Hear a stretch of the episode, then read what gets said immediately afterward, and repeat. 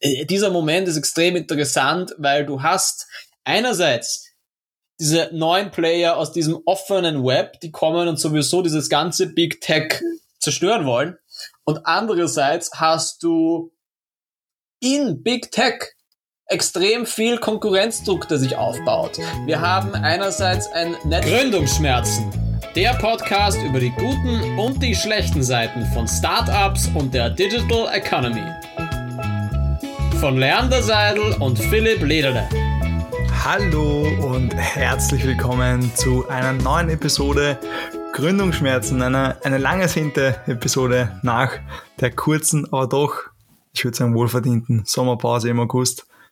Grüß dich, Leander, wie geht's dir? Schaust du erholt aus? Ja, hallo, freut mich, dich wieder zu hören, Philipp Lederle. Es freut mich, mir geht's gut, es freut mich sehr, dass wir wieder in derselben Zeitzone, in derselben Stadt und im selben Podcast sind. Äh, es war jetzt eine lange Zeit, die wir ohne einander ausgekommen sind. Vier Wochen? Drei Wochen, drei Wochen, oder? Vier Wochen, glaube ich. Vor drei Wochen war ich nämlich gerade in äh, München. Hm. Und ja, vor vier Wochen haben wir, glaube ich, zuletzt ein Recording gemacht. Nein, es war sogar vor fünf Wochen, wenn ich mich richtig erinnere. So schnell vergeht die Zeit. Es war trotzdem notwendig, für, für mich zumindest. Wie geht Mal es dir jetzt? Bist du. Gut, du, jetzt, jetzt geht's mir, jetzt geht's mir gut.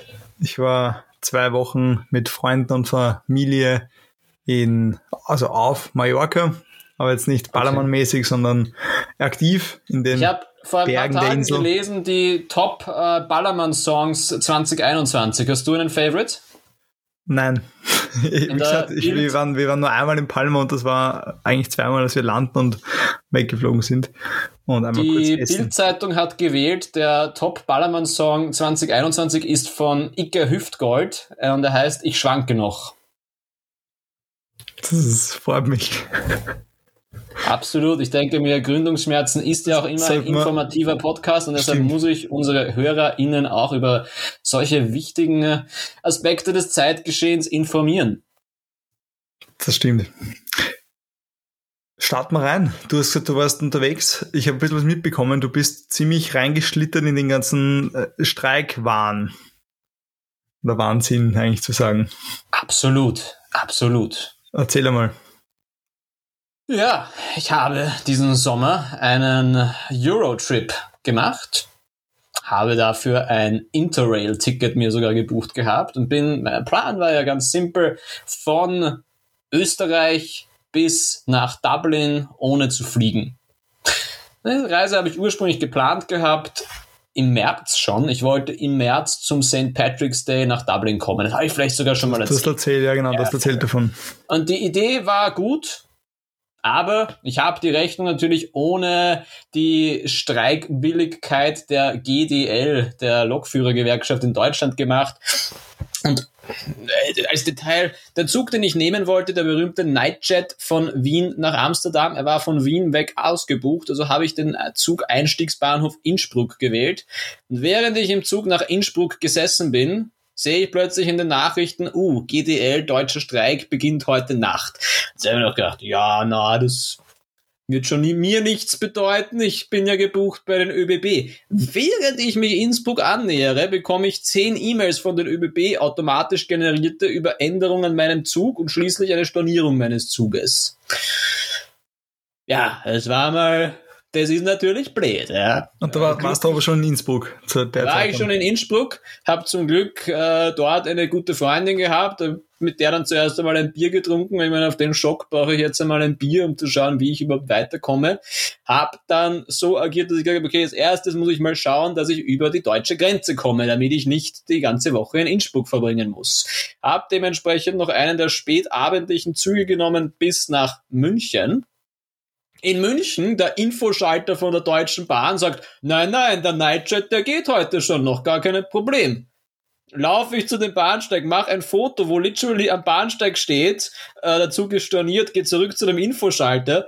Die Mitarbeiter der Deutschen Bahn schauen mich äh, zwischen verzweifelt, verwundert und aggressiv irgendwie an, weil sie gerade den Niederländern neben mir genau dasselbe erzählen wollen und ich den Niederländern ja, lasst euch von denen nicht äh, belügen. Das stimmt natürlich nicht.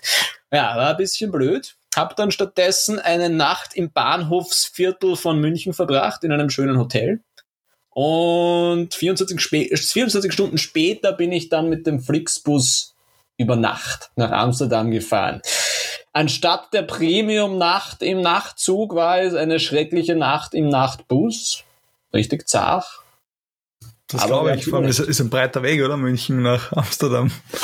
Ja, also nicht ohne. Abfahrt war um 22.30 Uhr, Umstieg war um 1 Uhr in Nürnberg und danach fast 10 Stunden und dann um 11 Uhr bist in Amsterdam. Dazwischen bleibst jede zweite Stunde stehen, der ganze Bus dreht das ganze Licht auf, damit Leute ein- und aussteigen können. Zwischenzeitlich ist eine Gruppe deutscher Abiturienten eingestiegen, die waren sehr gut gelaunt, ich war dann nicht mehr so gut gelaunt. Naja. Ähm, danach war es ein großartiger Trip. Also man muss sagen, Amsterdam, top organisierte Stadt. Es gibt kostenlose Corona-Tests zur Sicherheit, also PCR-Level, alles sehr gut, sehr effiziente Stadt, alles auf Englisch, Top-Transportsystem. Auch Rotterdam, echt gute Stadt. Brüssel, der Eurostar-Zug, der dich dann führt durch den Tunnel durch den Ärmelkanal nach London auch perfekt funktioniert.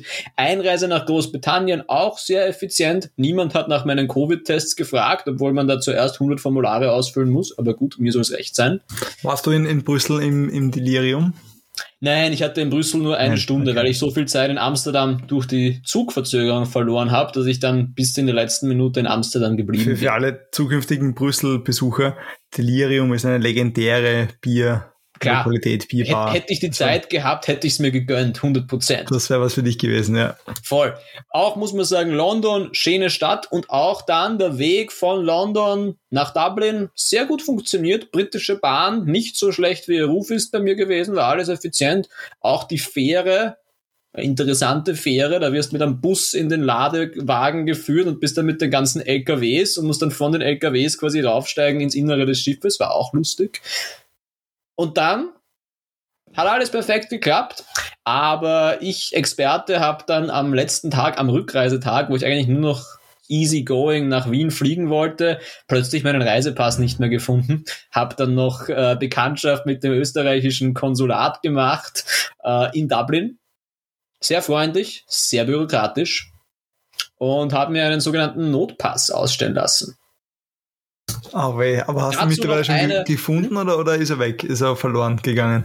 Er ist verloren gegangen, beziehungsweise okay. vielleicht gestohlen worden, wer weiß. Äh, eine Sache noch, die ja immer für uns interessant ist, wir sprechen ja gerne über Verwaltung und Bürokratie wenn du so einen Notpass brauchst im Ausland, merkst du halt diesen Clash of different governments. In Österreich, wir wissen es, du brauchst für alles eine Bestätigung von irgendwem. In diesem Fall brauchst du eine Bestätigung über den Verlust deines eigentlichen Passes durch eine polizeiliche Anzeige. Kriegst in Wien relativ leicht, kriegst du bei der irischen Polizei nicht so leicht, weil die irische Polizei, da kannst du das zwar aufgeben und sagen, du hast ihn verloren, aber du kriegst dann nur eine Tracking-ID, weil die Iren sind eigentlich da ziemlich modern. Die haben einfach eine, ein Online-System, der sogenannte Pulse Code, dann kriegst du so einen Pulse Code und kannst deinen Fall tracken.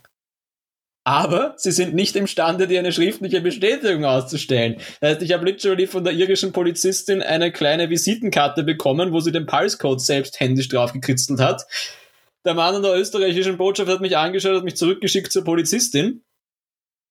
Die Polizistin hat verweigert, mir irgendwas auszustellen. Ich habe dann am Handy den österreichischen Botschaftsmann angerufen, ich das Handy der Polizistin gegeben und gemeint, macht's euch das miteinander aus. Ich, mir ist es egal. Einer von euch beiden muss einlenken. Ah. Entweder schreibst du ihm jetzt diese Anzeige schriftlich oder er äh, lässt mir den Pass ausstellen. Geil, spektakulär. Schlussendlich hat der österreichische Botschaftsmitarbeiter dann die irische Polizistin so lange anscheinend vollgelabert, dass sie dann mir ein schriftliches Dokument ausgestellt hat. Nicht ohne. Also mit, nicht die, ohne. die wird's auch nie fahren, oder? Also Nein, immer wenn nie fahren, das war haarscharf. Es gab tatsächlich an diesem Tag die, der letzte Flug, der sozusagen Richtung deutschsprachiger Raum Zentraleuropa geht, geht um 14.30 Uhr. Danach ist den ganzen Tag kein Flug mehr, der einen irgendwie human nach Wien bringt. Da müsste man immer eine Nacht in Porto übernachten oder wo auch immer. Es gibt einfach nichts mehr nach 14.30 Uhr.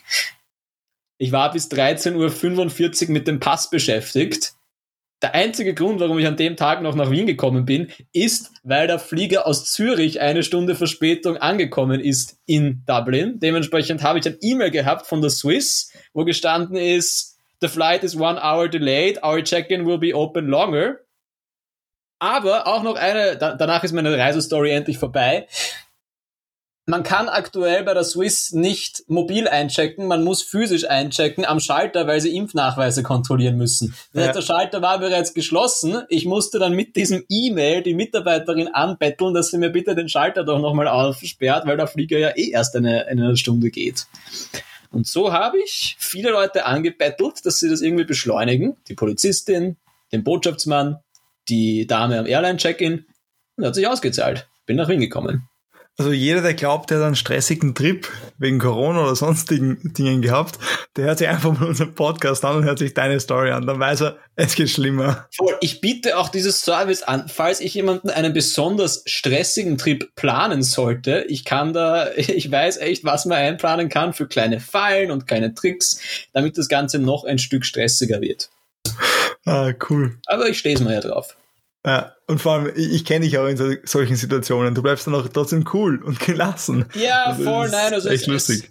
Es, es, es hat funktioniert. Also es, es, es hat haarscharf funktioniert, aber irgendwie, und viele Leute haben mich dabei unterstützt. Also äh, hätte da irgendeiner auf Stur geschaltet, hätte wäre alles gescheitert. Also hätte die Polizistin und der Botschaftsmann, hätten die sich zu lange bekriegt, wäre alles vorbei gewesen. Aber ja, mehr Glück als Verstand, mein Lebensmotto. Also bei mir war es nicht so spektakulär. Wie gesagt, wir waren aktiv unterwegs in den Bergen, haben genossen, gechillt. That's it. Mhm. Was war das Highlight bei dir?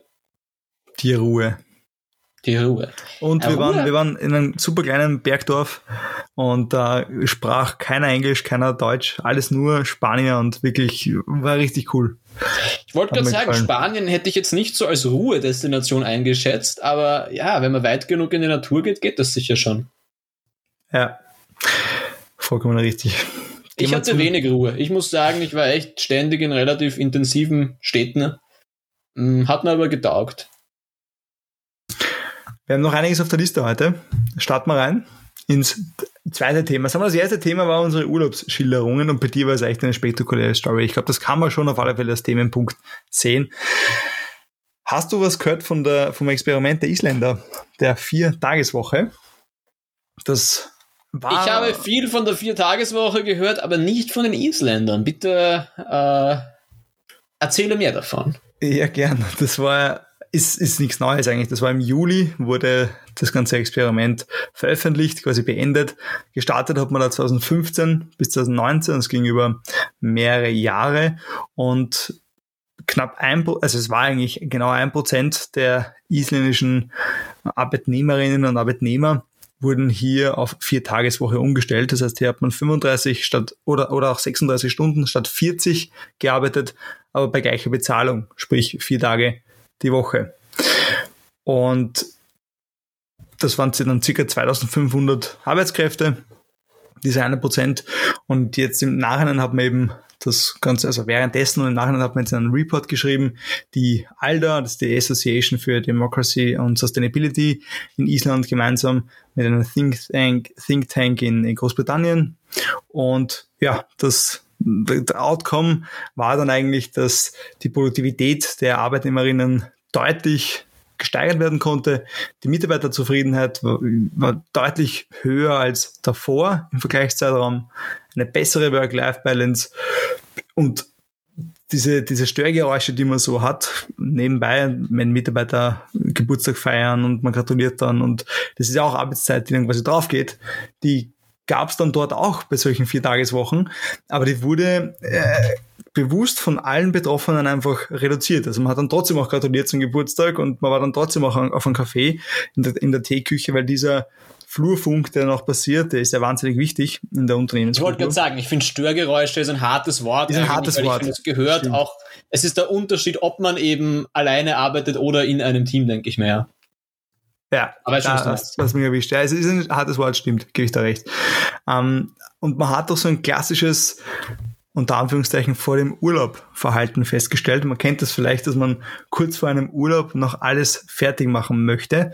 Ähm, viele stresst das, viele machen das aber auch gerne, weil sie motiviert sind, quasi in den Urlaub zu starten. Das konnte auch bei einigen Probanden beobachtet werden, dass quasi so Donnerstag frei, äh, Mittwoch, Donnerstag, Entschuldigung, quasi Mitte der Woche man gemerkt hat, okay, man hat jetzt noch zwei Tage, einen Tag und hat dann motiviert und produktiv nochmal äh, sich reingesteigert und, und ja, um mehr zu schaffen. Und das sehr Schöne finde ich, dass das Ganze nicht bei einem Experiment geblieben ist, sondern dass Island gesagt hat, ähm, wir setzen unsere ganzen Gewerkschafter und Verbände an einen Tisch und besprechen eine mögliche Umsetzung. Und jetzt wird tatsächlich über 86 Prozent der isländischen arbeitenden Bevölkerung die Möglichkeit gegeben, dass sie eine Viertageswoche antreten können, wenn sie das freiwillig möchten. Und das ist was wirklich, wirklich Großartiges. Mhm. Wie ist deine Meinung dazu? Ja, es ist, äh, es ist sehr spannend, wo verschiedene wo verschiedene Länder und verschiedene Gesellschaften stehen bei diesem Thema, weil das Thema das ist ja auch das stimmt total in, unterschiedlich.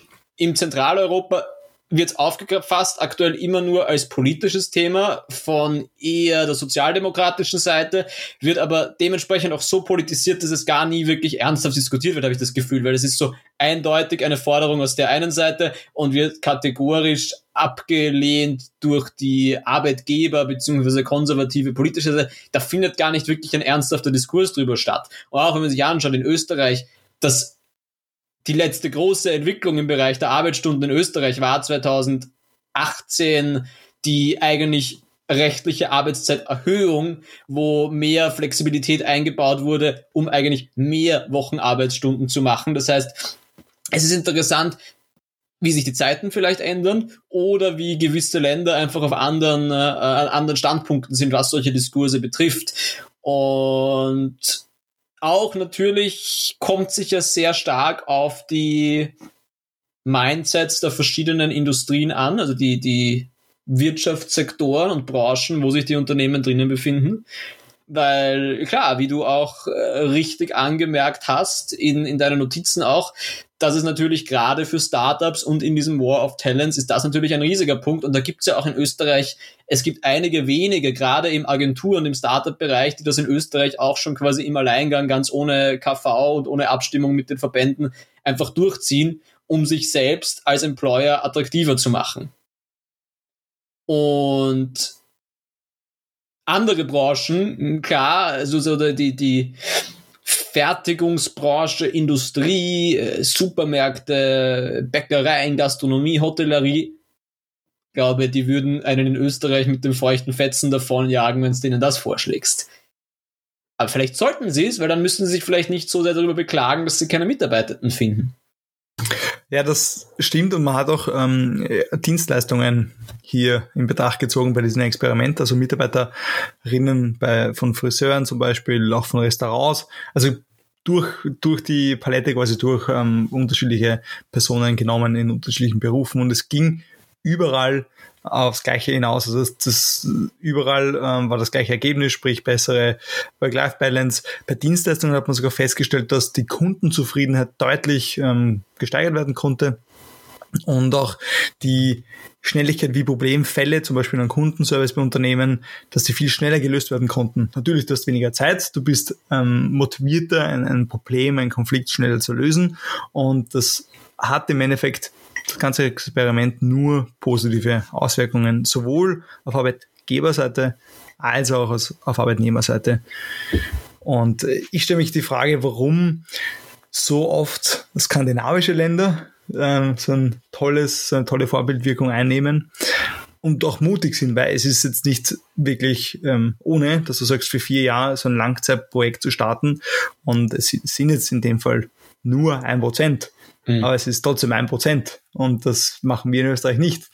Ähm, das, das, ist schon ein interessantes, also die, die, die Frage total. der skandinavischen Kultur ist sicher was Interessantes, weil die, die Skandinavier in dem klischeehaften Bild, aber es ist schon was dran, haben halt ja einerseits doch etwas eher Zurückhaltendes in der Persönlichkeit zum Beispiel. Also sage ich aus meinem halben Jahr, wo ich zwischen Finnland und Schweden gelebt habe, auch es ist einerseits schon ein bisschen eine, eine zurückhaltendere Mentalität der, wenn es jetzt um den direkten, ums Kennenlernen, um den sozialen Kontakt angeht. Aber andererseits, was so Innovationen und Experimente betrifft, dann wieder eine deutlich verspieltere, experimentierfreudigere Kultur. Und das ist schon interessant, so diese beiden Pole, die es dort gibt, weil gesellschaftlich offen sind vielleicht andere eher, aber gerade wenn es dann wirklich um solche Innovationen geht, ist da ein großer, ein großes Potenzial vorhanden. Glaubst du, schaffen wir es in Österreich auch? Wer ist, wer ist das erste große Corporate? Welches Corporate wird die große Frage sein. Vier Tages Startups, bei den Startups siehst du ja eigentlich bei allen, also bei den, bei den Ja, Unicorns oder Den größeren, Move. die wir jetzt haben, sie advertisen ja alle mit Flexi-Time und was auch immer, müssen sie ja auch machen, weil sie so viele Leute aufnehmen. Spannend wird es wirklich sein bei den Legacy-Playern. Ich habe ähm, eine lustige Diskussion, Gespräch mitbekommen in einem Corporate durch Bekannte, dass hier auch die, der, der Punkt kam, bevor wir über eine Viertageswoche nachdenken, muss einmal der aktuelle Workload bewältigt werden können. Und wir schieben jetzt so viele Überstunden und wie soll man jetzt über eine Viertageswoche sprechen? Aber genau das ist vielleicht das Problem. Und eine Lösung könnte eine Viertageswoche sein, da dadurch eben mehr Produktivität, mehr Motivation ins Spiel kommt. Voll. Ich meine, hier ist auch, hier, hier ist halt auch wirklich Agilität gefragt. Sorry, ich klinge jetzt wirklich wie so ein Innovationsmanager irgendwie, da ist Agilität gefragt, weiß ich gar nicht. Aber tatsächlich, da, da muss man halt auch wirklich die vielen verschiedenen äh, Möglichkeiten nutzen. Das heißt, ich glaube, ein bisschen was zur Workload-Bewältigung muss natürlich Automatisierung sein. Und auch die Art, wie du dann mit Automatisierung umgehst. Weil oft gerade Legacy-Unternehmen gehen dann so um mit, unter- mit Automatisierung, dass sie sagen, cool, wir haben diesen Prozess automatisiert, jetzt können wir fünf Leute aushauen. Das heißt, dementsprechend wird der Workload für das bestehende Team nie besser, weil du halt mit jedem freigespielten äh, Atemluft, den du bekommst, mit jedem kleinen Kubikmeter Luft, den du dazu bekommst, hast gleich wieder zwei Leute weniger. Und dementsprechend hast du nie diese Balance aufgebaut. Und ja, kenne ich auch von diversesten Startups, dass im Endeffekt auch nie diese Sache da ist, dass es sich wirklich gut gestalten lässt, weil halt ständig Expansion in der Teamgröße, aber auch Expansion in den Ambitionen ist. Und das ist halt genau, es geht am besten, wenn du es wirklich von Anfang an in die Culture hineintust. Und es ist natürlich immer schwierig, wenn du es nachträglich in eine Culture erst hinein implementieren musst, wenn die, wenn das Werkel schon mehrere Jahre oder sogar Natürlich, Jahrzehnte läuft. Weil du den Change hast natürlich. ja. Ein Teil der Tränen, welches mitkommt dann und die Leute ein bisschen Voll. Und das ist halt ein extrem schwieriger Prozess. Da musst du halt im Endeffekt wirklich extrem viele Leute im Unternehmen haben, die mit einem langen Atem daran äh, bereit sind zu arbeiten. Weil Das schaffst in einem Jahr nicht. Das schaffst vielleicht in zwei, drei Jahren. Wenn du Pech hast, brauchst du fünf Jahre, bis sich das rentiert. Ja. Gehen zum nächsten Punkt. Thema 3. Das hast du in unsere Thema Sheets drei. gegeben. Ich händige Ja. das Wort über. Wir haben äh, mit Thema 3 auch einen schönen Fachbegriff der Woche. Achtung! Hier kommt der Fachbegriff der Woche. Es ist das Metaverse.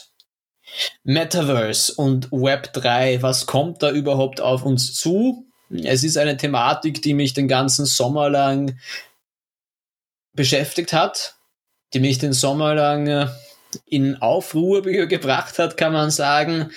Hast du schon vom Wort Metaverse gehört?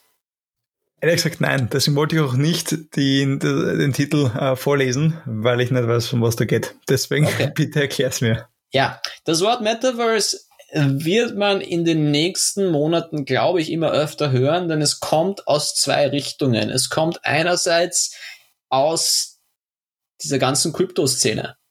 Die Kryptoszene, dort, wo jetzt gerade viel im Blockchain, Ethereum und NFTs sich dieses Jahr wieder tut, da wird es sehr stark gepusht. Aber wenn etwas nur in der Kryptoszene sich tut, dann bleibt es oft ein bisschen so in diesem technisch obskuren Bereich, wo es die andere Hälfte der Welt oder eine große Teil der Welt gar nicht erst versteht. Aber das Interessante am Metaverse ist, Mark Zuckerberg spricht aktuell immer, wenn er große Keynotes hält, auch vom Metaverse. Und auch zum Beispiel Fortnite, das berühmte Game, was in der, in der Generation Z so beliebt ist. Die Entwickler von Fortnite sprechen auch sehr stark vom Metaverse. Das heißt, es wird ein Thema sein, das mehr und mehr auf uns gepusht wird. Mal sehen, was dann wirklich daraus wird. Was ist es jetzt eigentlich? Wirst du dich fragen. Und Richtig. Die Antwort ist, dass dieses Metaverse sozusagen die, der Nachfolger vom Web 2.0 sein soll. Es soll ein Web sein, das verschränkt ist, wo wir digitale Avatare haben, die uns repräsentieren. Wir hatten ja schon vor, vor 15 Jahren gab es schon dieses Game Second Life. Das war so das erste, wo man so online in einer großen Community war und äh, Sims, oder? Genau das gleiche. Sims ist Sims war immer nur offline sozusagen. Es war eigentlich immer nur ein, ein okay. Singleplayer-Ding. Und Second Life war so 2006, 2007 ein großer Trend, wenn man das erste Mal mit einem virtuellen Avatar die anderen Planeten von anderen Usern besuchen konnte und dort quasi gestalten wollte, konnte, was immer man möchte. Das war halt technisch damals noch sehr, sehr primitiv. Da hat sich wenig wirklich getan. Jetzt natürlich leben wir in einer Zeit, wo Webkonferenzen stattfinden mit VR-Helmen zum Teil, wo natürlich Facebook massiv investiert in den Oculus, dieser äh, äh, Virtual Reality Helm, der von Facebook gepusht wird. Und auch eben solche solche Games, ganz groß ist eben äh, Fortnite zum Beispiel bei der jungen Generation, wo nicht nur noch geschossen wird und gegeneinander gekämpft, sondern wo die Leute sich auch treffen habe ich auch erst beim Lesen von Artikeln gelernt. Die treffen sich dort und machen einfach virtuelle Fortnite-Partys, wo dann jeder mit seinem Fortnite-Charakter und dann tanzen sie gemeinsam und chatten halt dort mit ihren Avataren sozusagen. Und genau das ist dieses Metaverse sozusagen, dass wir nicht mehr ausschließlich mit unseren eigenen Mobiltelefonen sozusagen einander schreiben, sondern dass man einander sozusagen auf dieser zusätzlichen Dimension, ob das jetzt mit einem Virtual Reality Helm ist oder ob der eine oder die andere aus dem Mobiltelefon als Augmented Reality heraushüpft, aber dass das Ganze sozusagen dieses, diese verschränkte Ebene hat, dass man diese virtuellen Avatare hat, mit denen man sich zusätzlich begegnet und sozusagen ein noch größeres Level an Verbindung dadurch hat. Wenn du jetzt sagst, das klingt ziemlich schwammig, dann hast du absolut recht. Es ist momentan ziemlich schwammig. Metaverse ist ein Science-Fiction-Begriff aus den 90ern. Aus diesem Ready Player One äh, Novel auch, das dann vom, vom Spielberg, glaube ich, verfilmt wurde vor ein paar Jahren. Also das ist ein Konzept, das, das ist aus der Science Fiction und die ganzen Tech-Entrepreneurs, wir wissen es, die bauen ja gerne solche Science-Fiction-Concepts nach. Und sie sagen halt auch durch die Pandemie, wo eben sehr viele Sachen, also ich habe auch gelesen, es gab, es gab Teambuildings und so Christmas Partys, die nur in Virtual Reality stattgefunden haben, wo dann jeder mit seinem Avatar und seinem Helm dort durchnavigiert hat. Das, das sind halt alles so diese Dinge, die ein bisschen diesen Science-Fiction-Charakter schon haben, wo die Leute sich mit virtuellen, mit einer virtuellen Dimension zusätzlich noch verbinden. Und genau das ist diese Richtung des Metaverses, und was hier sehr interessant ist, ist, wir haben da aktuell zwei Richtungen. Die eine Richtung ist das Metaverse von Big Tech. Wir haben hier Facebook, großen Player, die massiv darin investieren, auch in diese Omnipräsenz. Wenn du daran denkst, dass du mit deinem Instagram-Account, mit deinem Facebook-Account, mit deinem Messenger-Account und später auch mit diesem Oculus Rift, dass es alles auf derselben Account-Basis ablaufen soll, genau diese, das ist das, was für Facebook langfristig zu einem Metaverse werden soll. Natürlich im Hintergrund sicherlich auch Apple, die dahinter sind und so etwas ähnliches für sich arbeiten oder eben auch der Programmierer von, von diesem Fortnite Epic Games. Die probieren alle sozusagen sowas zentralistisch gesteuertes aufzuziehen. Und was aber gleichzeitig auch passiert. Darf ich kurz einhaken? Entschuldigung. Dann haben aber, also haben nicht Player wie Facebook zum Beispiel einen riesen Vorteil in dieser Geschichte, weil sie wissen viel, viel mehr vom User Sie wissen theoretisch viel mehr, trotzdem. Aber äh, können viel besser, das, was ich damit sagen will, ist, sie können das Spiel, die Gegebenheiten, die Situationen enorm an die Persönlichkeit anpassen, was sie aber. Sie haben diese Möglichkeit theoretisch schon, aber okay. zwei, zwei Gegenargumente gegen Facebook. Erstens, auch wenn Facebook so viel über uns weiß, wendet sich unsere Generation und die Generation nach uns, die Millennials und die Gen Z, in Scharen ab von Facebook als ja. Plattform. Also die Frage Stimmt. ist immer, du kannst noch so viel wissen und du kannst der allmächtigste Diktator auf der Welt sein, du kannst trotzdem nicht immer die, die menschliche Psyche komplett steuern, auch wenn du noch so gescheit bist. Das zweite Thema ist genau diese, was Facebook gegen die Karten spielt, ist auf jeden Fall die politische Situation. Es gibt in den USA eine sehr starke Antitrust-Bewegung, also auch von der amerikanischen Regierung, also Antitrust gegen Monopole. Das ist in der beiden Regierung schon ein, ein großes Ding, dass die ähm, die Kommunikationsbehörde verstärkt Facebook auf die Finger klopft. Und das immer noch zur Debatte steht, ob Facebook sogar Teile seiner Datensilos auseinanderdividieren muss zwischen Instagram, Oculus, Facebook, Messenger. Das heißt, Facebook hat nicht mehr diese uneingeschränkten Optionen, die es früher gab, weil da auch wirklich gesetzlich stärker die Zügel angelegt werden. Die andere Seite natürlich gegen Big Tech sind diese äh, Crypto, Blockchain, NFT, Ethereum Seite, die ebenso ein vernetztes Metaverse anstreben. Jedes Crypto, jede Krypto-Initiative aus dem letzten Jahr spricht in irgendeiner Form von Metaverse. Und ein großes Beispiel dafür ist Decentraland. Decentraland ist sozusagen ein Second Life auf, also ähnlich wie dieses Game aus dem Jahr 2006, 2007, aber dass es auf NFT-Basis ist. Das heißt, wenn du deinen eigenen Planeten dort aufbauen willst, musst du dir ein Stück Land kaufen, dafür musst du dir einen NFT kaufen, aber du kannst dann dafür auch zum Beispiel eigene Möbel und Goodies erstellen, die Leute in ihrem Decentraland aufbauen können. Dafür müssen sie dann dich bezahlen auf NFT-Basis. Also es versucht eben dieses offene Ökosystem zu machen und Jetzt denkt man sich natürlich trotzdem, die Corporates hängen am längeren Ast, Big Tech hängt am längeren Ast. Aber warum ich sehr gespannt bin, was da in den nächsten Jahren auf uns zukommt, ist, dass mehr und mehr Leute auf diese Ethereum und Blockchain und NFT-Sache aufspringen. Also einerseits, es ist Bubble Territory, ganz klar. Es ist ein überhitzter Markt mit den NFTs, ohne Frage.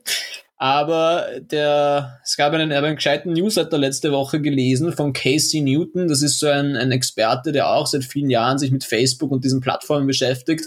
Er hat was Gescheites gesagt, nämlich, dass jede Woche und jeden Monat gehen mehr und mehr der intelligentesten Investoren und intelligentesten Programmierer auf diese Blockchain-Thematik drauf. Das merkt man schon jetzt. Im letzten Jahr sind extrem viele neue Leute wieder in dieses Thema eingestiegen. Und das sind Leute mit erstens Geld und zweitens äh, großen IT- und Programmierungsskills. Und Reichweite. Also Leute ja. mit Reichweite. Genau das. Und mit jeder Woche, wo mehr Leute dazu dazukommen, ist es eigentlich eine riskantere Wette, gegen sie zu wetten. Weil sozusagen in der Old oder halt in der klassischen Big Tech Economy sind es weiterhin dieselben Player. Aber in dieser Blockchain- und Krypto-Szene kommen immer mehr extrem technisch begabte Leute dazu. Das heißt, die Wette, dass das irgendwann aus der Obskurität herausgeht und dass das irgendwie auch mit diesen VR und AR und Metaverse Trends zusammenhängt, könnte durchaus, durchaus etwas sein. Was daraus wird, wird wahrscheinlich noch einige Monate und Jahre dauern, bis wir es wirklich haben, aber es ist so das Thema, das könnte die Zukunft unseres Internets durchaus noch um einiges herumwirbeln. Ich bin dir voll dankbar. Sehr dankbar, dass, Monolog. Das, ich, ich dass du da eingebracht hast. Nein, wirklich voll, voll. Ich hänge da an deinen Lippen. Ich lerne ja. jedes Mal wieder was dazu. Aber eine kurze Zwischenfrage. Netflix hat ja announced, dass sie ins, in, in, in Gaming-Sektor investieren, Milliarden investieren. Ähm, das wäre genau ein Bereich, wo sie jetzt reinsteigen könnten, oder? Vor allem Netflix ist jemand, wo man sagt, du gehst bewusst da rein, um quasi abzuschalten, um dich in eine andere Welt zu begeben, eben mit den zigtausend Serien, die es hier gibt. Ähm, oder, oder bin ich da falsch? Doch, absolut. Das, das ist ja das, das ist irgendwie das, was ich extrem geil an diesem Moment finde. Äh, dieser Moment ist extrem interessant, weil du hast einerseits diese neuen Player aus diesem offenen Web, die kommen und sowieso dieses ganze Big Tech zerstören wollen. Und andererseits hast du in Big Tech extrem viel Konkurrenzdruck, der sich aufbaut. Wir haben einerseits ein Netflix, das eigentlich in den Gaming-Bereich gehen möchte und auch in den Short-Video-Bereich und eigentlich dort competen möchte. Netflix hat jetzt vor ein paar Tagen auch zum ersten Mal TikTok erwähnt als einen Core-Competitor, weil sie meinen, im Endeffekt ist beides Video-Consumption. Und andererseits... Können sie kaufen. Sollen sie einkaufen gehen? Werden sich nicht kaufen lassen. TikTok wird, ByteDance wird sich, glaube ich, schwer aus, ja. aus chinesischer Hand noch rauskaufen lassen. Mhm. Das heißt, wir haben einerseits untereinander, unter diesen Konzernen, auch zum Beispiel Spotify, die halt auch mit mehr und mehr Social Content von den Artists, dass die Artists auf Spotify posten können, dass es diese Podcasts gibt, mehr und mehr. Das heißt, die versuchen ja auch mehr zu einem Entertainment Network zu werden, anstatt nur Musik hören. Und das ist halt total spannend, weil einerseits hast du diese offenen Protokolle, die von der Seite kommen, und andererseits versucht sich Big Tech, anstatt dass sich so wie vor fünf Jahren jeder seine Sache perfektioniert, versuchen sie sich alle langsam zu kannibalisieren. Was wird dabei rauskommen? Wir wissen es nicht, aber. Kann abwarten. Es wird sehr interessant. Mm. Ja, man kann sich so entscheiden, entweder kauft man sich jetzt Aktien von Big Tech oder man äh, dumpt Geld in Cryptocurrencies. Zweiteres. So kann man ein bisschen dann drauf wetten, was davon gewinnen wird. Zweiteres. Wobei jetzt wieder irgendwas war, ich habe es am Rande mitbekommen mit El Salvador. Ja, das war diese Bitcoin-Einführung. Wir haben sie im Podcast im Juni bereits angekündigt, dass ja. sie Bitcoin als Zahlungsmittel einführen wollen. Aber, aber, ach so, die haben einen eigenen Coin quasi gemacht, oder wie? Nein, die haben Bitcoin, Bitcoin ist dort jetzt tatsächlich als Zahlungsmittel akzeptiert. Okay. Der Bitcoin. Okay, aber man hat keinen eigenen Coin namens El Salvador. Nein, ja, soweit ich weiß, passt. das klassisch der Bitcoin. Also okay. as far as I know, ist es wirklich der Bitcoin. Also, es gibt ja so Subcoins wie Bitcoin Cash und solche Dinge. Ich dachte, vielleicht gibt es auch einen das Bitcoin. Das sind ja, voll, aber soweit ich weiß, ist dort echt der klassische Bitcoin. Und das Interessante ist halt, da gab's, das war gestern der Launch, also am Dienstag, am 7. September. Und das Interessante ist aber, dass trotzdem der Bitcoin-Kurs deftig eingebrochen ist. 10, 20 Prozent Einbruch da hat es dann wieder geheißen, ja, was die, die, die klassischen Medien, wenn sie über Bitcoin berichten, das hat geheißen, ja, der Bitcoin-Kurs ist eingebrochen, weil die Leute Angst haben vor Geldwäsche und Hackings und Piraterie. Da sieht man wieder das absolute Unverständnis der Medien, weil diese Angst gibt es seit, äh, seit zehn Jahren, seit es den Bitcoin gibt. Das ist nicht der Grund, warum der Kurs eingebrochen ist. Ich glaube, der Kurs ist eingebrochen, weil Leute auf ein Hochsteigen des Bitcoins spekuliert haben durch diese Einführung es ist nicht hochgestiegen und dadurch, dass Bitcoin-InvestorInnen oft sich dann in einer Gruppendynamik verhalten, nachdem man ein bisschen runtergeht, fangen dann die ersten an zu droppen und dann droppen die nächsten und dann kannst du halt auch einmal 20.000 Euro verlieren. Ich glaube nicht, dass das anders erklärbar ist und ich glaube auch nicht, dass das die Fundamentals ändert. Ja. Aber ich, ich, ich muss ganz kurz zu diesem Thema was sagen, einen letzten Ausflug jetzt für, für die Episode zu Bitcoin. Aber wusstest du, dass es sogenannte Coin-Partys gibt? Ich bin da durch Zufall drauf gestoßen. Das sind YouTuber, also das sind äh, Krypto-YouTuber, Bitcoin-YouTuber, die dann Livestreams machen, wo sie einfach nur stundenlang und einer hat das sogar 48 Stunden lang durchgezogen. Vielleicht sitzt er noch immer davor, ich habe keine Ahnung, wo er äh, Charts teilt und einfach nur darüber spricht. Er, er kauft und verkauft nicht einmal live, sondern äh, er spricht einfach nur darüber. Und, und wo, wo ich dann drauf gestoßen bin, haben 28.000 Menschen zugeschaut, wie er auf eine Chart schaut. Mhm. Ja, also den, den Begriff Coin Party selber kenne ich nicht, aber ich meine, der, das Genre der Crypto-YouTuber ist natürlich ein massives. Es ist riesig. Äh, es ist daraus auch einfach resultierend, dass die Leute Guidance brauchen. Und dass es für die Crypto-YouTuber extrem lukrativ ist, weil die können sich auch von neuen Coins natürlich gut bezahlen lassen, wenn sie sie dann highlighten. Die können ja, selber den Markt zu einem gewissen Grad ein bisschen manipulieren wenn sie groß genug sind an Followern. Das Business verstehe ich dahinter, aber die, die, also das Interesse habe ich schwer nachvollziehen können. Das Interesse kannst du dir so erklären, ähm, stell dir vor, du bist ziemlich desperate, dass du deine Lebensrealität änderst. Du hast gehört von diesem Krypto, du kennst dich aber nicht aus. In solchen Livestreams hast du erstens einen Dude, der erfahren ist und außerdem einen Chatroom, wo alle Leute auch so excited sind. Und wenn du gerade auf diesem Hype bist, dass du denkst, ja, wie im Casino, du kannst jetzt 100 Euro reinhauen und gehst mit 1000 Euro raus oder mit 10.000 Euro raus, dann fühlst du, hast du dort eine Echo Chamber, die dich in den Hype weiter hinaufpusht.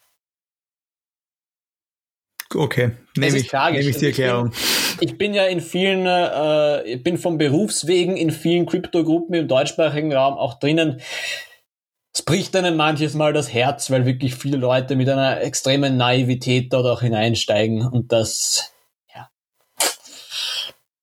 Naivität trifft eigentlich das nächste Thema, oder? Ist es gute, gute Überleitung. Überleitung. Gute Überleitung. Was ist mit unseren Online-Supermärkten los? Wir haben Anfang des Jahres noch so geschwärmt davon, oder ich eigentlich mehr als du fast.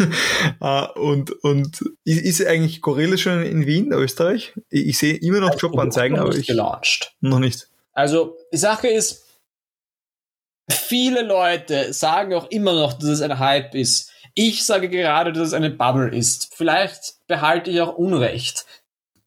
Ich glaube, dass Online-Supermärkte vielleicht die Bubble der frühen 20er Jahre sein werden. Warum ich das glaube, ist, weil es einfach ein überhitzter Markt ist. Weil wir sehen es in Wien. In Wien haben wir jetzt aufgesperrt, jetzt gibt's Gurkel haben wir noch miterlebt, sozusagen. Das haben wir ja. verfolgt, wie sie gelauncht haben. Joker. Genau, und jetzt plötzlich, also sozusagen Gurkel und dann die Klassiker Interspar und Biller Shop, das war sozusagen noch mitverfolgbar, wie sie gelauncht sind. Alphys gab es auch schon lang. Jetzt kam sozusagen plötzlich der Joker noch dazu.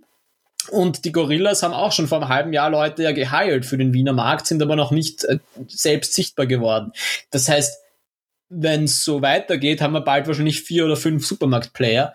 Ich war auf meiner Reise ja auch ein paar Tage in London in London hast du, ich müsste jetzt sagen, es waren sieben oder acht verschiedene Player, die ich gesehen habe, die einfach dann auf den Londoner Bussen, du weißt, die berühmten Doppelstockbusse, mit fetten Anzeigen waren. Also wirklich so, da hat man das Gefühl, da ist einfach eine Bubble und ein riesiger ja, aber das ist ja kein Indiz für Bubble, sondern das ist einfach, so wie es bei den Scootern war, irgendwann kommt dann der Moment, wo die Großen die Kleinen kaufen, weil die Kleinen sonst sterben würden. Und das wird, glaube ich, bei den Märkten auch so passieren. Und ich glaube, man müsste, man müsste teilen naja. zwischen einem Online, Online-Supermarkt, wie, wie Gurkel es ist, weil das ist ein klassischer Online-Supermarkt und wie es diese Fast Delivery Supermärkte sind, diese wirklich fast Last Minute wie äh, Gorilla und Joker, weil da spricht man über ganz andere Kostenstrukturen.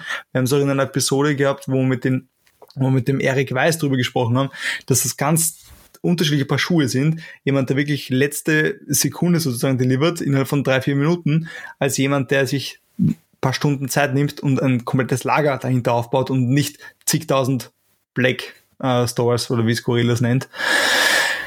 Ja, das ist absolut recht, dass man das differenzieren muss, stimmt ich glaube halt, das, was bei den Scootern ist, war im Endeffekt auch eine Bubble, weil ich glaube nicht, dass jedes Investment in eine von diesen Scooterfirmen, die dann geschluckt wurden, damit sie nicht bankrott gehen, ich kann mir nicht vorstellen, dass jedes Investment dort profitabel war. Ich glaube, da sind viele Dinge einfach totgeschwiegen worden. Und ob die Player, die es jetzt noch gibt, ob die jemals einen ja, Exit erzielen werden, das werden wir sehen. Ist noch offen. Aber da ist, da, da ist viel Geld auf jeden Fall verbrannt worden, allein in der Hardware die massenhaft aufgestellt und wieder verschwunden ist. Das heißt, ich glaube, es wird ein bisschen so sein wie diese Scooter, dass die und was man auch sieht bei den Scootern, sorry, man sieht ja auch, dass die jetzt schon ihren äh, ihre Produkte quasi extenden und jetzt hergehen und sagen, sie machen Scooter mit großen Reifen, diese ganz großen, fetten mhm. Citybikes mhm. oder auch Fahrräder mit, also so Elektrofahrräder, bei Lime sieht man das. Ja. Also wenn es nicht nur ein Scooter, sondern die haben zwei, drei vier verschiedene Fahrzeuge, die sie jetzt schon anbieten. Und das ist ja auch ein Zeichen dafür, dass das Scooter Kunde, der Kunde, der den Scooter nimmt, dass das gesättigt ist. Also, und das kommt sehr früh in meinen Augen eigentlich, dieser Punkt. Voll, dass man, absolut. Ja. Absolut. Äh, was ich halt sehe, warum ich es halt auch als Bubble sehe, ist, weil ich glaube halt, dass die, ich glaube genau das auch, dass die Kundenpotenziale irgendwann enden wollen sind gerade jetzt noch. Also ich glaube einfach, dass es nicht schon so ist, dass man wirklich jetzt unbegrenzt neuen Growth erzielen kann hier, weil noch viel Vorsicht dabei ist, weil manche Leute in Österreich einfach immer noch am liebsten beim Biller oder beim Spar kaufen, weil es einfach eine Brand Loyalty gibt. Und außerdem, es war diesen Artikel, den ich in, im Capital Magazin beziehungsweise auf NTV auch gelesen habe, wo auch einfach darüber gesprochen wird, was das für minimale Margen sind. Dass du einfach und natürlich bei Gurkal, bei einer eher langfristigen Delivery ist es noch besser, aber gerade bei dieser Express Delivery sind das halt minimalste Margen, die es gibt, die aber einen extrem hohen Produktionsaufwand haben, weil du binnen Minuten deine Logistik fertig haben musst und ausliefern musst und trotzdem hast du ich sehe jetzt gerade nicht genau, was der Wert war, aber halt einige Centbeträge für eine 10-Euro-Bestellung hast du dann vielleicht eine Marge letztendlich noch von 10 oder 20 Cent. Das heißt, dass damit langfristig kein Geschäft zu machen ist, ist natürlich klar. Das Geschäft ist so lange zu machen, wie das Ganze querfinanziert wird von Investoren-Money. Ich könnte jetzt noch darüber sudern, dass Investoren-Money viel zu oft an solche identischen Geschäftskonzepte geht, an den zehnten Klon eines Scooter-Anbieters oder in diesem Fall einen zehnten Klon eines Supermarktanbieters. Und dass ich mir, mich mehr freuen würde, wenn mehr Investorengeld und Investorinnengeld an andere Ideen gehen würde. Ja, da könnte man wirklich drüber sudern. Aber, Aber dann, dann, wären wir ja, dann, dann, wären wir, ändern, dann wären wir ja, dann wären wir ja ein Gründungsschmerzen-Podcast, wenn wir drüber sudern würden. Ja, Aber voll. wir haben das schon oft, wir haben das glaube ich schon sehr oft erwähnt. Das ist, ist natürlich ein, ein, ein Business wie, man hat schon, also eben kurz, wenn man, wenn man jetzt Gorillas betrachtet, wie schnell die zum Unicorn geworden sind, hat noch nie ein Unternehmen geschafft in dieser Schnelligkeit. Mhm. Natürlich ist es abzusehen, dass es hier zig Mitbewerber gibt oder geben wird, die dann sagen, okay, wir probieren es genauso, weil im schlimmsten Fall kauft uns Gorillas. Oder andere. Es gibt ja in, in, in Amerika ähnliche große Riesen, die das schon längere Zeit machen als Gorillas. Voll. Aber ja, wir werden es beobachten, ob es, eine Bubble ist oder ein Hype, der abflachen wird, aber besteht, oder ob die Bubble komplett platzen wird. Es wird sicherlich, also ich, ich lege meine Hand dafür ins Feuer, dass es Konsolidierungen geben wird es ist sicherlich ein bisschen so Survival of the Fittest. Der, der am besten äh, wächst, wird es noch schaffen. Und der, der am langsamsten wächst, wird von den anderen geschluckt. Ich, ich finde nur, also eine Frage habe ich. Wir haben ja in, in Österreich schon sehr, sehr lange ähnliche Modelle mit Bioprodukten. Also man kennt, ich glaube, jeder in, in Österreich oder vor allem jeder in Wien kennt Magda, ähm, die quasi Produkte direkt vom Bauernhof liefern. Ich glaube nicht innerhalb eines Tages, da lehne ich jetzt aber sehr aus dem Fenster, du kannst sie bestellen quasi und dann Slots auch auswählen. Du kennst den Bauer dahinter, du hast die Garantie, wenn du Bio kaufst, ist es auch Bio. Du kennst teilweise auch Stories dahinter, also werden auch Stories erzählt ähm, von den unterschiedlichen Produkten. Und das gibt es ja schon bei uns sehr, sehr lange. Oder den, den Ölkreisler, auch ein Beispiel in Wien, kenne ich auch persönlich den Gründer. Und gibt es viele, viele andere Dinge. Und da würde ich mich ich jetzt interessieren. gerne beim Biohof Adama zum Beispiel. Zum Beispiel, ja. Ich meine, Adama ist ein Urgestein. Adam ja, voll, aber eben, dementsprechend, die haben dieses Prinzip schon vor 20 Jahren gestartet. Spüren die das, glaubst du? Spüren die jetzt, diesen Hype, entweder positiv oder negativ, das heißt dahingestellt, aber denkst du, spüren die das? Oder ist die Zielgruppe so divers von einem Adama-Kunden, der eh nie auf Google bestellen würde oder nie glaube, auf Joker? Wenn ich es mir psychografisch vorstellen würde, würde ich sagen, dass es genau unterschiedliche Leute sind, nämlich dass die Leute auch, ja, die bei Adama sind es eher ältere, bei Magda sind es eher die jungen Hipster-Generationen, dass die ja gerne auch gerade so Brand Loyalty und nicht so Bock auf windige Startups haben, dass die, wenn dann bei beiden einkaufen, wenn sie einen spontanen Bier am Abend brauchen, kaufen sie dann vielleicht beim Joker ein, aber ihre Ökoprodukte weiterhin beim, beim loyalen Bauer. Ich glaube. wenn man es so betrachtet, ich muss Sie unterbrechen, ist ja auch legitim, dass es viele Player gibt, weil es gibt hier genauso einen Pennymarkt, einen Biller, einen Merkur, beziehungsweise Biller Plus, eine, es gibt ja auch hier zig Anbieter, wo du auch unterschiedlich hingehst. Voll. Ich glaube nur, dass ich glaube einfach nicht, dass es genug Marge dafür gibt. To be honest. Also ich glaube halt einfach, dass da. Ich glaube, es geht sich halt insgesamt einfach nicht aus, dass für alle genug Platz bleiben wird. Und ich meine, du hast recht.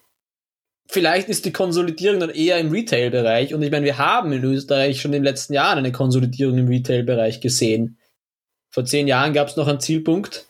Bis vor einem Jahr gab es noch einen eigens verwalteten Merkur. Mittlerweile ist es halt nur noch eine Spin-off-Brand, ist auch deutlich Personal abgebaut worden. Vor 20 Jahren gab es noch einen Schlecker.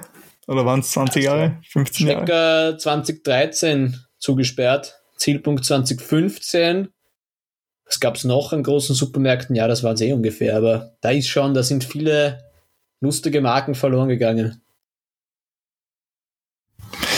Ja, verloren oder wir verlieren jetzt auch schon die Themen für den heutigen Podcast. Ich könnte noch viel reden. Der heutige ich. Supermarktmarken aufzählen. Der gute alte Konsum aus den 90ern, uff, das waren Zeiten. Habe ich nicht mehr wirklich miterlebt, leider war ich zu jung. Konsum. Mhm. Weißt du, was, was äh, einen kurzen Ausflug. Mich würde interessieren oder, oder die Frage, warum es nicht bei anderen Märkten genauso funktioniert wie jetzt bei einem Online-Lebensmittelsupermarkt. Wieso gibt es keinen Online- Zusteller, der mir innerhalb von drei Minuten oder fünf Minuten eine PlayStation was ist die neueste? Fünf? Die ist sechs, ausverkauft, neun, die kannst du nicht einmal im Oder im keine Ahnung, dann, dann, sagen wir einen DVD-Player zustellen. Ein Kabel oder, eine Speicherkarte oder sowas. Ich hätte schon oft gebraucht. Genau, sowas. Also ich meine, ich, ich, bin auf die Idee gekommen, ich war am, äh, eben Mallorca Flughafen. Mhm. Erster Flug seit langem, natürlich kompliziert, eh klar. Ähm, Im Automaten gesehen, diese gibt's ja so Automaten, wo du Kopfhörer dir äh, kaufen kannst etc. Und dachte, warum gibt's keinen Fast Deliverer, der mir Tech-Gear zustellen kann. Oh, wurscht wann. Das heißt, ist eine ich, spannende Idee. Wenn meine, meine Festplatte geht krochen, um Mitternacht, weil ich gerade ein Video schneide, ich brauche jetzt eine Festplatte, ich bestelle sie und in fünf Minuten ist sie da. Zack. Tatsächlich sind ja auch diese Automaten noch eine relative Innovation. Gibt es ja auch erst seit fünf Jahren oder so. Weil hier die hätte ich dann auch eine höhere, eine höhere Marge. Weil wenn ich eine mhm. Festplatte bestelle, die ich vor allem, ich habe ein Need, wenn ich die jetzt brauche, weil ich äh, Videograf bin und mein Video morgen liefern muss, dann. Ich glaube, du schaffst halt keine, du schaffst sicher keine Shadow Stores wie beim Supermarkt, wo du in mehreren Standorten bist, weil es einfach Tech halt auch ziemlich teuer ist. Das Einer schafft Amazon wird schaffen. Also die, die Schnelligkeit. Amazon wird's, äh, ob Amazon wirklich eine Multi-Hour-Delivery schafft von solchen Produkten, das kommt drauf an. Also man merkt es ja auch, wenn man jetzt bestellt bei Amazon, viele Sachen gehen in Wien schon same day aber sobald es dann ein bisschen nischiger wird, wird schon wieder schwierig. Und wahrscheinlich ist das so die Kunst daran, dass man es richtig balanciert. Wer es eigentlich, wer die besten Chancen hätte, wenn sie halt ein Stück agiler wären, wäre Mediamarkt, weil Mediamarkt hat Voll. ein Filialnetz. Das, und die bin ich, Filialnetz die denke ich auch, ja. Und die müssten es eigentlich, die müssten sich eine Truppe an Kurieren suchen, die es ausliefert. Aber wahrscheinlich ist ein Unternehmen wie Mediamarkt nicht mutig genug, die kommen erst in fünf Jahren drauf. Das war der Challenge. Falls jemand zugehört hat von Mediamarkt, wir challengen euch. Ja, Meldet euch bei uns, wir, wir machen ein Konzept, lernt und ich. Let's Schauen wir, ob wir jemanden auf LinkedIn finden. Was ich auch beim nächsten Mal noch ein bisschen drüber erzählen möchte, habe ich heute ganz doch vergessen, ist, ich war in Emma, ich war in London im Amazon äh, Supermarkt, dieser automatische Supermarkt, wo du ohne Zahlen rausgehen kannst. Das ist, heben wir uns auf, das machen wir nächste Woche. Ja, ist, ist auch etwas für manche vielleicht schon eine bekannte Erfahrung, für mich war es komplett Space, spacey. Glaube ich dir. Aber nicht so viel teasern, kommt nächste Absolut. Woche. In diesem ja. Sinne, vielen, vielen ich Dank, jetzt Leander. ein Glas, äh, also eine Tasse Ingwer-Tee. Bin ein bisschen erkältet. Ah je. Und ich habe diese Woche noch einen lustigen Auftrag. Ich bin am Wochenende auf dem Novarock Wiener Neustadt Fest. Das ist so die Alternative zum normalen Novarock. Machen sie jetzt ein Festival in Wiener Neustadt. Kleinigkeit. Dort werde ich ein bisschen mal schauen, wie alles so läuft und werde dir nächste Woche berichten. Sehr gerne. Bin, bin gespannt. In diesem Sinne, ich wollte mich jetzt nochmal bedanken bei dir. Ich habe sehr viel gelernt diese Woche und freue mich Danke auch wirklich dir. auf die kommenden Episoden wieder, wo ich wieder viel lernen darf und hoffe auch, dass es unseren Zuhörerinnen gefallen hat. In diesem Sinne, wieder wie immer teilen, liken, Kommentar da lassen. Wir sehen uns und hören uns beim nächsten Mal. Bleibt gesund. Bis bald. Das war Gründungsschmerzen, ein Podcast von Philipp Lederle und Leander Seidel. Wir danken fürs Zuhören und wir freuen uns über Feedback. Am besten per E-Mail einfach eine Nachricht senden an office.gründungsschmerzen.at. Vielen Dank und bis zum nächsten Mal.